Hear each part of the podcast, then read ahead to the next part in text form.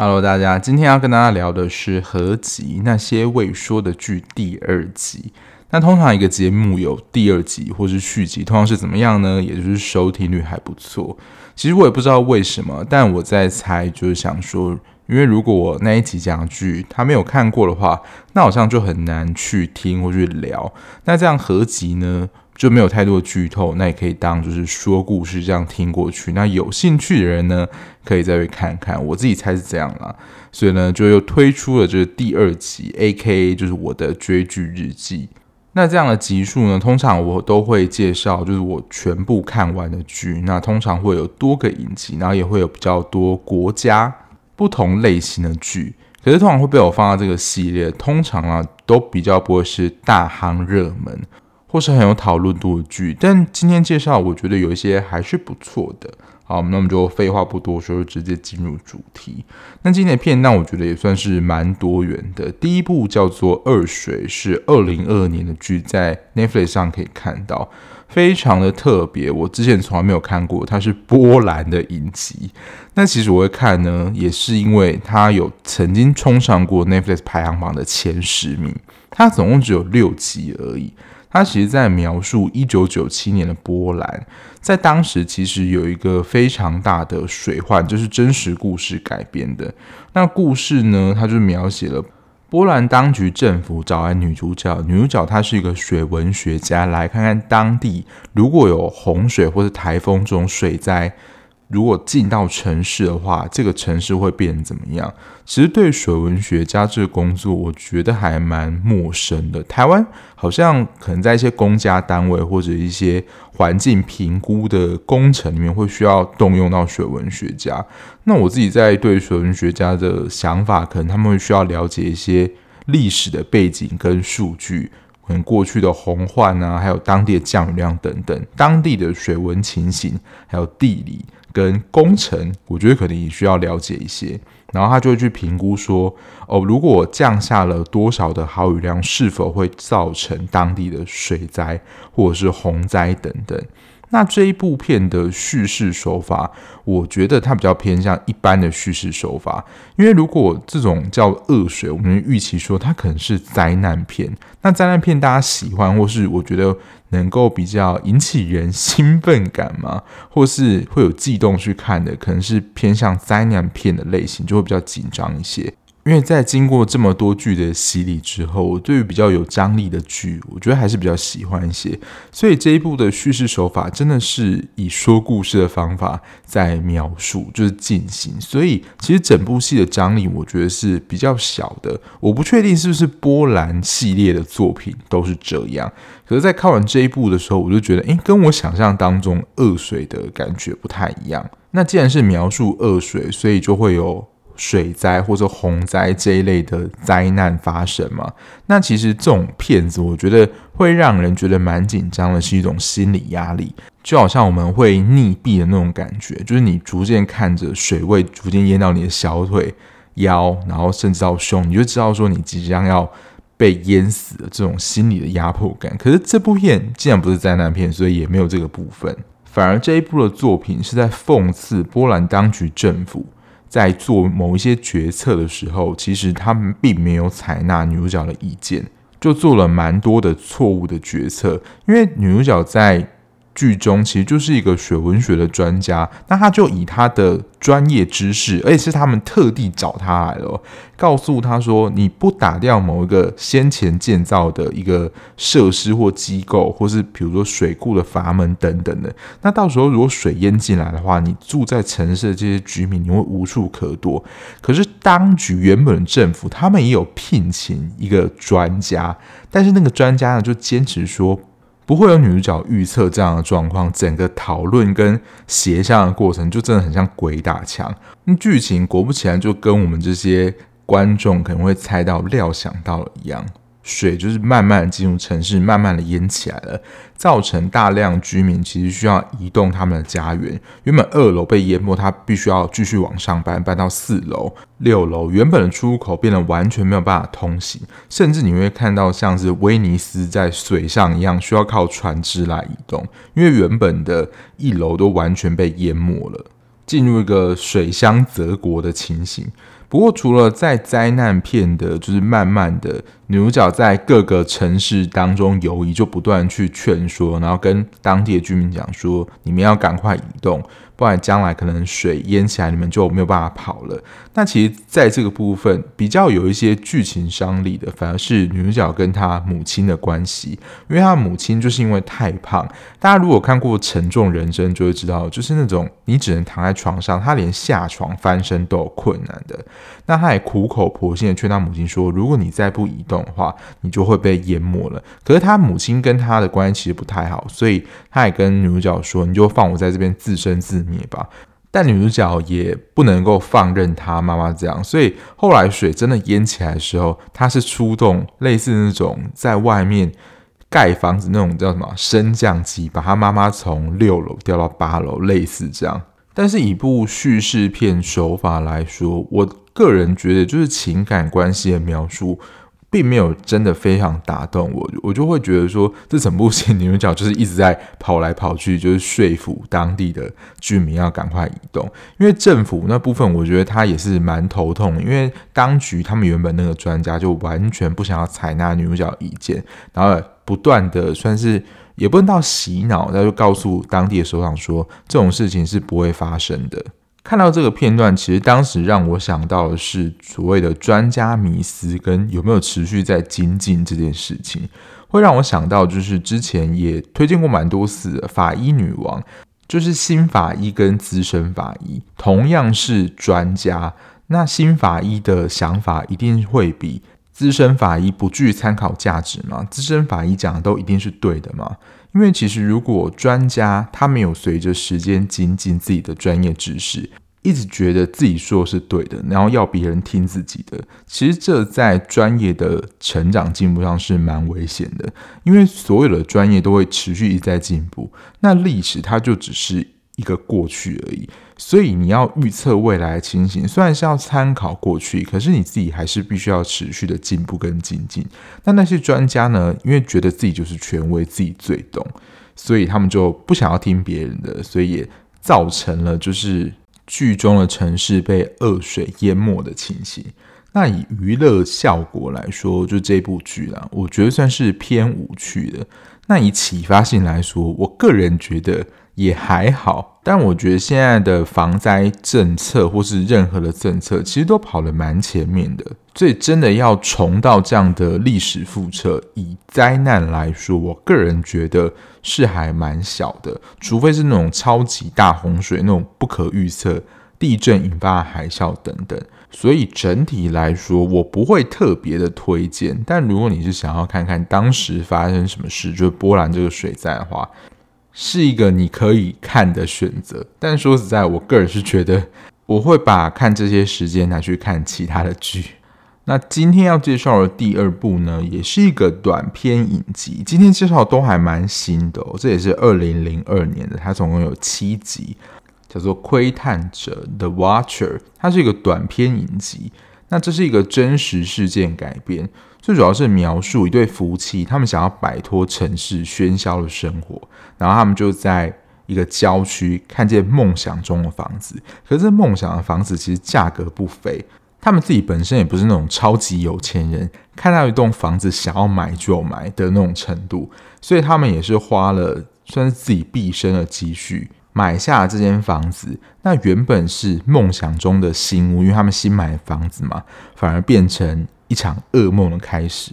这个片子呢，其实从片名就可以知道，窥探者感觉就是有一些神秘跟悬疑这样的类型。那它的确是一个神秘事件。我自己在看的时候，觉得很像在看《X 档案》。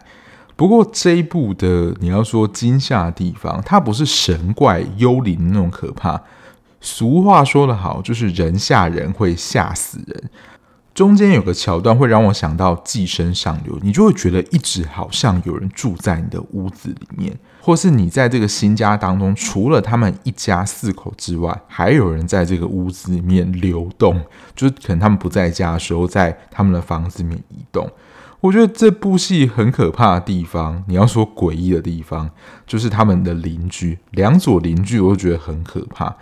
第一组邻居呢，就是他们家中，我觉得有一个设计也很妙。他们家中呢，有那种送餐的电梯，大家在那种比较可能高档或者比较多楼层的餐厅可能会看过，就他可能一楼是厨房，然后如果顾客是在五楼的话，他就会透过那个电梯把餐点送上去。但这送餐点没有问题，可是他们一般的家中有这个。送餐的电梯，然后其中邻居的有一组一个先生呢，他就会跑到这个送餐电梯去玩，他就会把他自己当成物品一样，就是坐那个送餐电梯这样上下楼。这光听就想就觉得超可怕的。如果你打开那个电梯，发现一个人在里面，不论是死是活，你自己不是都被吓死吗？而且这听起来就超级不合理的。那对新来的夫妇，我觉得就真的比较像正常一般会的反应，说到底谁会跑去邻居家的这种电梯去玩这升降梯的游戏？不过这个奇怪双人组的，就第一组邻居的女方，她就是说，之前的屋主都可以准许，就是她的伴侣可以去那个升降电梯自由进出玩。我想说，你这个也太没有界限吧？就我觉得听起来就觉得超级不合理啊。然后另外一对诡异的夫妻。就是时常的，就躺在他们的院子里面，有时候会拿望远镜来，就是看说，就是新搬进来这家夫妻到底在干嘛，然后他们在什么位置，而且他们自己在他们家自己的庭院种东西，会超过去，就是新搬来这一对屋主，然后他们还吵着理论说，哎，你的东西呢，就是。跑过来我这里了，然后这一对夫妻我觉得也是超怪，他就说超过去一下会怎么样？然后因为就起了争执嘛，然后就是两家有点不欢而散。然后这对庭园夫妻，我真的觉得他们就是感觉会下降头或是下蛊那种类型，就是在背后诅咒他。然后你在看的时候，就会想说，这部片子里面有正常人吗？我觉得除了屋主，就是他们新搬进去就被里面这些邻居啊弄到精神耗弱。我就想说，里面是有正常人吗？那这部片名不就叫窥探者吗？他们一直觉得有人在看着他，还有另外一个因素，他们会一直收到类似恐吓的监视信，他们其实就会寄到他的邮箱里面，然后里面。的信的内容就会写说，哦，他知道你的家里的成员有谁啊，你的工作是什么啊，以及在做些什么，都写得非常仔细，仿佛他也在那个家中，就是住在你家一样。我看到是觉得非常的毛骨悚然，而且这样的信就是一直会收到。那其实这个信的源头呢，看到中间，其实你也会知道说，为什么会有这个寄信这个习俗。我在看到这边的时候，就会觉得说，诶，这部戏除了主角。家人之外有正常人吗？因为这个习俗其实是一开始在这个区域的老师他出的一个作业，他就告诉他的学生说：“哦，如果你看到有一间好的房子，或是你理想中很想要赞美他的房子，你就写信给这个房子的主人，然后就是赞美他的房子，说他的房子好漂亮什么之类的。”我听起来也觉得超级无敌诡异啊！就好像虽然是小朋友写，可是。你不会觉得说这个人对这个房子有什么企图吗？还是我现在已经是完全被污染，就已经没有办法理解这些赞美？因为好像如果你去赞美他，或是说一些什么好话话，就感觉你要展现出你什么企图。而且谁没事会去赞美陌生人的房子？那因为主角他们也是被这样闹得不胜其扰，所以其实这个剧除了有一段是在呈现那些。好像窥视者一直在窥探的这个屋子里面的所有状况之外，主角因为不生其扰，所以也展开了侦查。没错，他们又扮演了侦探角色。当然，他们也算是雇了一个，就请一个私家侦探跟他们一起工作，查查这间房子的过去到底发生什么事情，想要找出背后的窥探者到底是谁，然后把他揪出来。那以整出戏这种悬疑的气氛，其实我觉得做得很棒。他就是要把这部剧里面我觉得主要出现过的角色，包括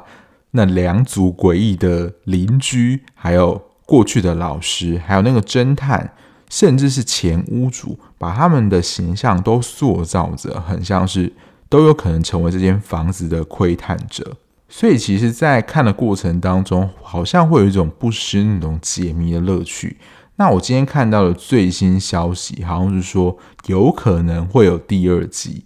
那我就是说一下啦，如果你是想要最后得到真相的人，那我觉得你可以再考虑一下。我不知道这样讲，大家能不能够 catch 到我这个是什么意思啊？如果你没有办法 catch 到这个意思，欢迎到 IG 私讯我，我可以跟你说这是什么意思。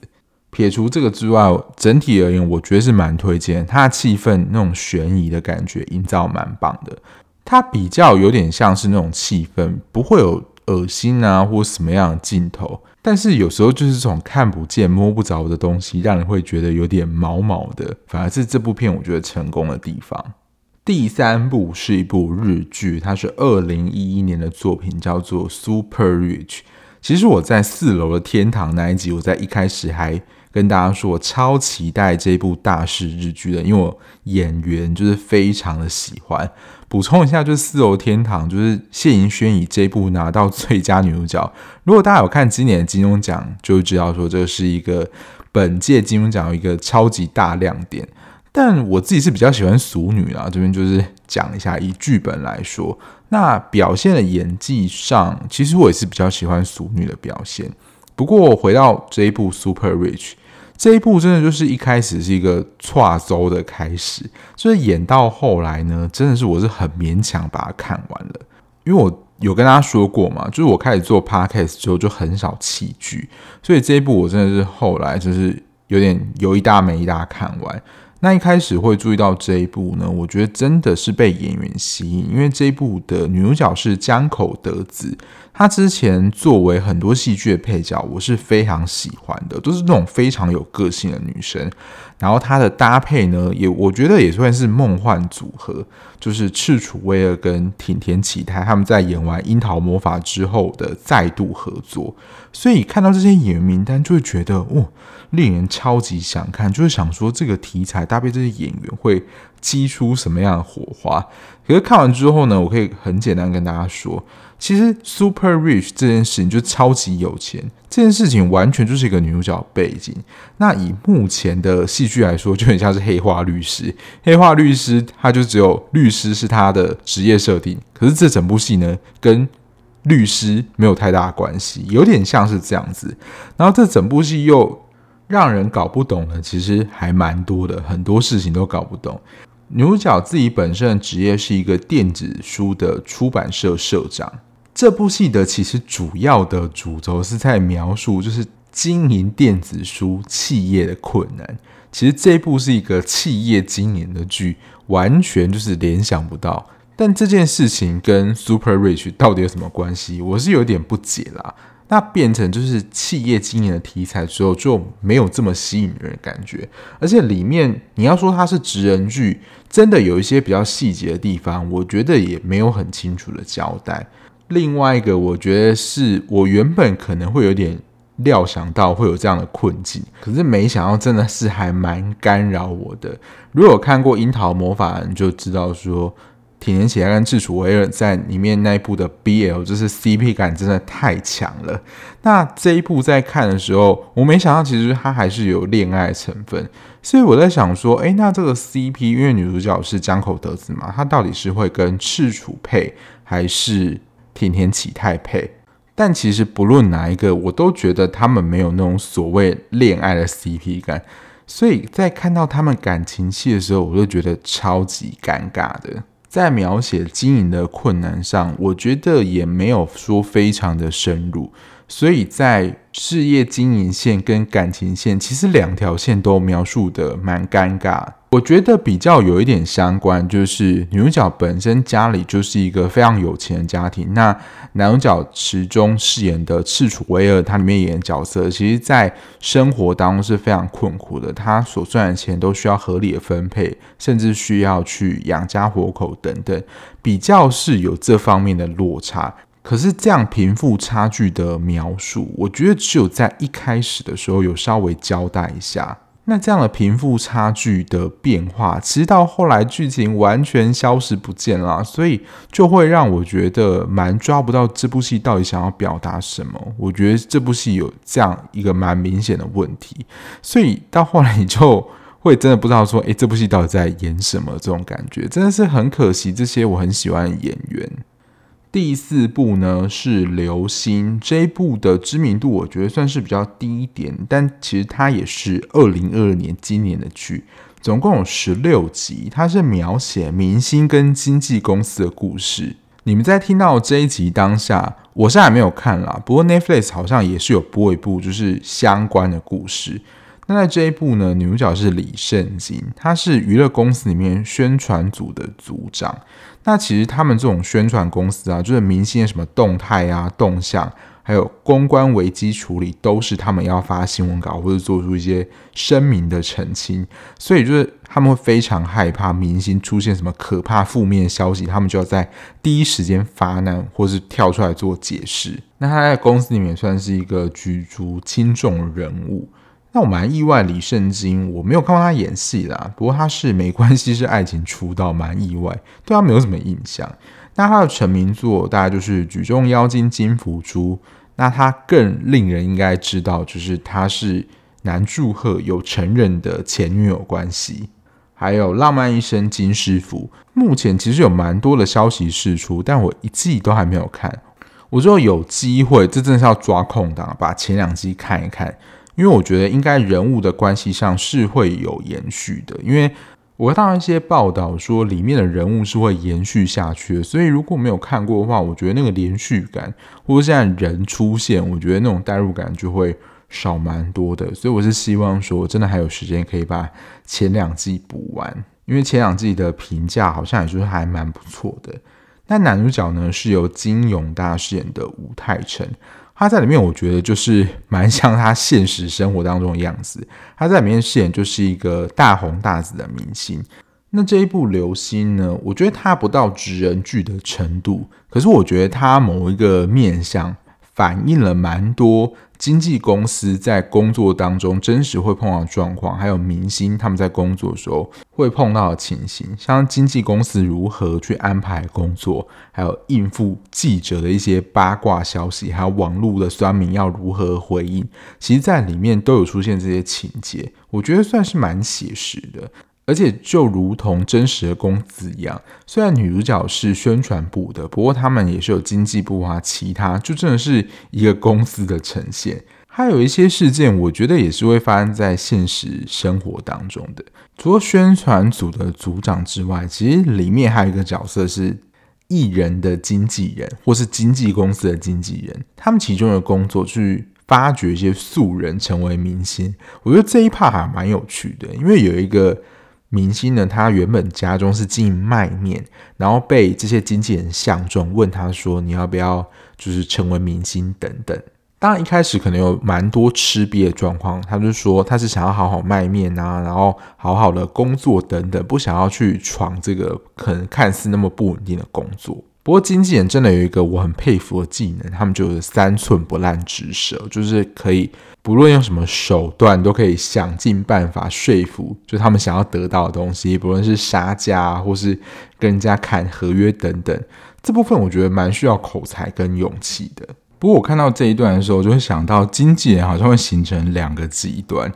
第一个就是他们会看到明星难搞的一面，然后可能就会对这个明星就是真实的幻灭。明星出道的时候，其实经纪公司他们都会对这个明星有一个包装，会有一个人设，但其实这不一定是这个人真实的性格。他就会想说怎么样会红，然后就把你包装成什么样子。我自己是有想到两个人啊，第一个就是如果台湾艺人的话，就是范晓萱。一开始他出道的时候，不知道大家就是可能也是三十几岁的听众知道，他当时有非常红的就是洗澡歌。就是左三圈，右三圈，脖子扭扭，屁股扭扭。现在上网应该可以搜寻到这首歌，就是当时非常流行的儿歌。可是到后期，他做他自己想做音乐的时候，就是管他什么音乐，就两首曲子完全不一样的风格。那后面那个才是真实的他，就跟他一开始经纪公司给他塑造是完全不一样的。那我第二个其实是我刚想到的，就是萧敬腾。刚开始他参加完《星光大道》之后，他在荧幕前的形象，我不知道大家还记不记得，媒体有给他一个称号叫做“神话一哥”，就是他话超少，就下节目之后感觉就是词都讲很少，或是非常的简短。可是到后来，我不知道是脱离经纪公司还是怎么样，他去上很多节目或宣传，或他在。荧幕上表现，其实他话是蛮多的，所以就跟他一开始塑造形象是很不一样的。第二个，我想到经纪人的事情，就是经纪人其实就跟艺人的贴身保姆一样，所以后来也蛮多的。但这个例子我觉得其实有点太多，不论是国内外都有，就是艺人跟经纪人在一起的例子。他们要当艺人的经纪人呢，除了经纪人之外呢，有时候要成为他们的心灵导师，甚至是保姆。他们需要什么东西，也需要他们去买。所以所谓的日久生情，近水楼台先得月，他们比起一般人有机会跟明星做更深入的接触，那久而久之产生感情，我觉得也是蛮正常的。这是我会想到，就是经纪人这个职业都有直接的联想。那这部戏，我觉得整体来说，除了李圣经跟金永大他们在这部戏里面算是欢喜冤家的组合之外，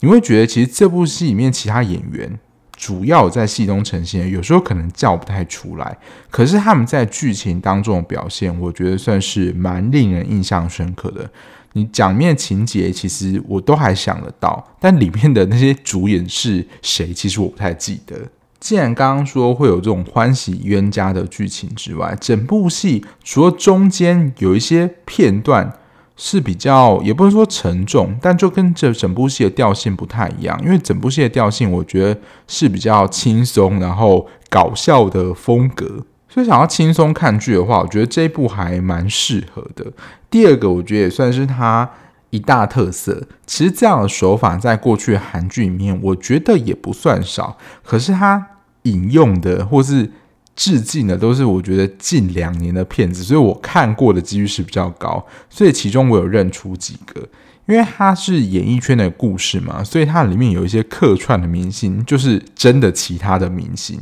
而且是还蛮大牌的客串。那我自己有看过的，里面呢也有呈现 Pen House 的桥段，因为尹中熙在这一部里面也算是其中一个主演，所以当然不能放过他们在 Pen House 里面那几人组，所以朱丹泰也是有出现的。那这个是对于剧的致敬。那有一些是演员单独过来，像是张基龙跟蔡中协，然后有一个是剧跟演员同时出现，就是文佳音跟。金东旭这部我没有看，就是那个男人记忆法，这个是演员跟剧都有带到，所以你会觉得说，哦，有藏这些彩蛋在里面。整部剧来说，我觉得算是还蛮推荐的。可是这一部的知名度，我觉得算是比较低一点的。但其实我觉得以讲明星的故事来讲，我觉得算是讲不差的。就是这一部，我觉得算是可能被当时就是遗漏掉的一部遗珠。今天的最后一部，也就是第五部呢，应该是这五部里面最新的片了。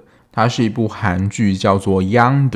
这一部的片名就是这个英文的翻译。它是二零二二年的剧，它只有六集，没错，是我好朋友的短剧集，而且每一集只有三十分钟。我自己觉得，应该是这一部的题材蛮吸引人，还有很吸引的关系。所以这一部的演员呢，其实都非常的大咖，有申河均、韩志敏跟李贞莹，还有刚刚在那个针锋相辩演那个反派的那个负责人，他们都演这一部。所以其实这一部的卡司是蛮强大的。那它其实最主要有探讨到两个题材，它一个完全是科幻，我觉得以现今的技术来说，目前还达不到，可是我不会说以后达不到。然后另外一个其实是写实议题的延伸，就是他有提到是安乐死，不过在当时二零三几年，就是他故事设计那个时空背景里面，安乐死是已经合法了，因为在台湾目前安乐死还是不合法的，所以。我记得当时有一个蛮资深的体育主播，因为他后来就生病，所以他后来去国外安乐死。然后再来就是这个剧名，也就是他剧情里面所讲的这个 Yonder，它其实是一个空间。那最主要是保存人类记忆。我觉得以现在比较接近我们现实生活当中的状况，比较像是 VR 那样的手法。不过，它创造出啊 Yonder 这个空间呢，你能够在这个虚拟空间跟你记忆当中的家人见面。可是，你的这个家人或是这个重要他人，他们在现实当中的肉身是已经死亡的。其实，在法律上或怎么样，其实都是已经死亡的。可是，你进入到这个 Yonder 的空间，你可以再跟他们重建，但并不是我们所谓像做梦或是幻影。你会觉得。诶，你好像在这个空间里面，你跟他们是一样，就跟现实生活当中是没有差距。那创造出来这个样的空间呢？你看到家人样子，就是你期待他们的样子。比如说，你现在看到他是很开心、很快乐，或者是他们是怎么样的形象，其实都会跟现实世界的样子其实没有太大的差别。那 Yonder 这个地方，我觉得它非常的神奇跟微妙的地方。这个空间的世界场景，其实是每一个进去到央的人里面所建构的另外一个世界。所以他在剧情当中里面有提到，越多人进入这个央的呢，里面的世界观会建构的越大，不论是道路、海滩、别墅，都是由进去央的人里面所建造的，所以它就是会越扩建越大。那这样听起来央的好像是一个蛮美好的地方，因为就是你心爱的人死亡之后，你能够有这个机会，能够继续跟他维持这个连接，而且跟过去的感觉是一样。哦，补充介绍一下，女主角就是韩志敏饰演，她就是因为先天心脏病的关系，大概在四十岁左右就过世了，然后选择安乐死。然后他自己本身申请了央的空间这个服务，然后申河均在里面饰演她的丈夫，然后她的丈夫呢就会知道说，哦，原来她选择了这样服务，后来到 Yonder 这个世界去找她，然后去了解说 Yonder 这个世界到底是怎么一回事。整体的故事大概是这样。不过刚刚说的 Yonder 这个好像是一个不错的空间，不过它也引发了两个问题。第一个就是。因为央的这个地方，大家都觉得说，你死后就可以跟你，比如说先离开家人团聚，就可以一家团聚嘛。所以独留下来人或是被留下来人，会引发大量的自杀潮。他们觉得说，只要自杀死亡之后，他们就可以进入央的这个空间去跟他们的家人团聚了。这个是我觉得我在看这部剧的时候想到的其中一个问题。第二个呢，就是央的这个空间是否是真实的幸福？因为看似很美好的生活，因为进去央的里面，原本可能不认识的人都变成邻居，然后都可以相互的照顾啊，相互的一起烤肉啊，看星星，就是过着美好的生活。可是央的这个空间有一个限制，跟现实生活当中最大的不同，就是央的里面的时间静止了。里面的人物呢，他们不会再成长或长大，所以在看这部剧的时候，我觉得它是非常有哲学味道的一部作品，就会让我想说，诶，那我是否会向往去住 Yonder 呢？或是像我刚刚讲的，那是否去 Yonder 就能够真正得到幸福呢？整体来说，它只有六集，每一集就三十分钟，可是它的世界观描绘的是蛮清楚的，而且演员不用多说嘛，演技非常在线，而且题材也是很新颖的。但更进一步，就会让我去想说，未来人类世界有可能会变成这样吗？就是记忆可以被储存，然后是可以被放映出来，然后做到跟现实世界其实是没有太大落差的。但我自己在看的过程当中是有一些思考啊，这边就跟大家算 乱聊一下，这纯粹是我个人在看的时候的想法啊，比较是有关于宗教灵性的议题，就是人死后到底去哪里了？就我们的肉身死亡之后，如果以它剧情当中的描绘，那我们的灵魂是去了 Yonder 吗？或是在 Yonder 里面的那个形象或记忆？就是我们的灵魂吗，就是灵魂到底去哪里了？如果肉身死亡之后，因为他在里面剧情当中，其实肉身是已经死亡的，可是，在 Yonder 里面就可以重现，跟现实世界当中，其实我觉得有百分之九十九以上相同的感觉的人事物，除了刚刚讲的时间静止之外，你在里面会其实会感觉到蛮幸福的。央的这部作品，我觉得就比较像是我之前所说的其中一个类型，它比较是你自己亲自去看这部剧，然后对里面的剧情引发你对一些议题的思考，比较是这个类型啊。所以我觉得这一部就是一个小品，可是这个小品却又能够。引人去思考一些哲学相关议题，所以你是对于哲学或是死亡、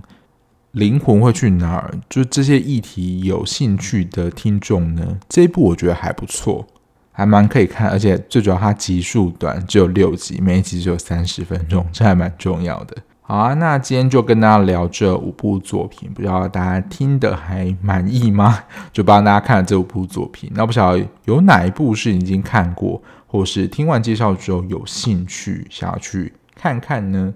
都欢迎跟我说。那今天的节目就到这边啦，感谢大家收听。那如果你还喜欢这样的聊剧的 podcast 类型的话，不论你是有任何平台收听，按下订阅键就能够比较快接收到节目上架通知喽。那如果你想要了解我一些即时相关追剧的讯息或者一些碎嘴的话，就欢迎追踪我的 Instagram，在资讯栏的地方都可以找到。那我们就下一节目再见喽，拜拜。